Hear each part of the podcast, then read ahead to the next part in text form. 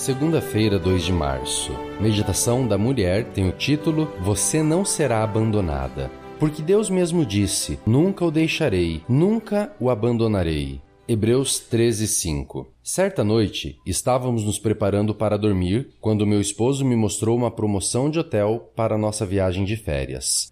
Paramos para analisar e vimos que a promoção contemplava dois adultos e uma criança. Como temos dois filhos, Descartamos a possibilidade e fomos dormir. No dia seguinte, meu filho mais novo foi para a casa da avó e estava bastante calado. Quando minha mãe perguntou se havia acontecido alguma coisa, ele contou que estava triste, pois não poderia viajar conosco nas férias, já que não havia lugar no hotel para ele. Minha mãe me ligou intrigada querendo entender a situação. Expliquei o que havia acontecido e, apesar de ter ficado chateada por ter causado tanta tristeza no nosso menino, acabamos dando boas risadas de sua ingenuidade. Ele pensou mesmo que, sendo mais novo, seria deixado para trás, pois só seria possível levar uma criança. Depois de tudo esclarecido, fiquei pensando como aquela noite deve ter sido difícil para meu filho sentindo-se triste e achando que seria abandonado, pois em seus pensamentos limitados de criança, ele não conseguia enxergar que o problema era simples de resolver e que nosso amor por ele jamais nos permitiria deixá-lo para trás.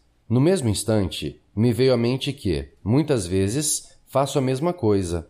Quando chegam os problemas, meus pensamentos limitados de ser humano não me permitem enxergar o quanto a solução é simples, pois esqueço que Deus enxerga além e já sabe como vai resolver cada situação. O seu amor é imenso e jamais permitiria que algo acontecesse que não fosse para o meu bem ou para algum aprendizado.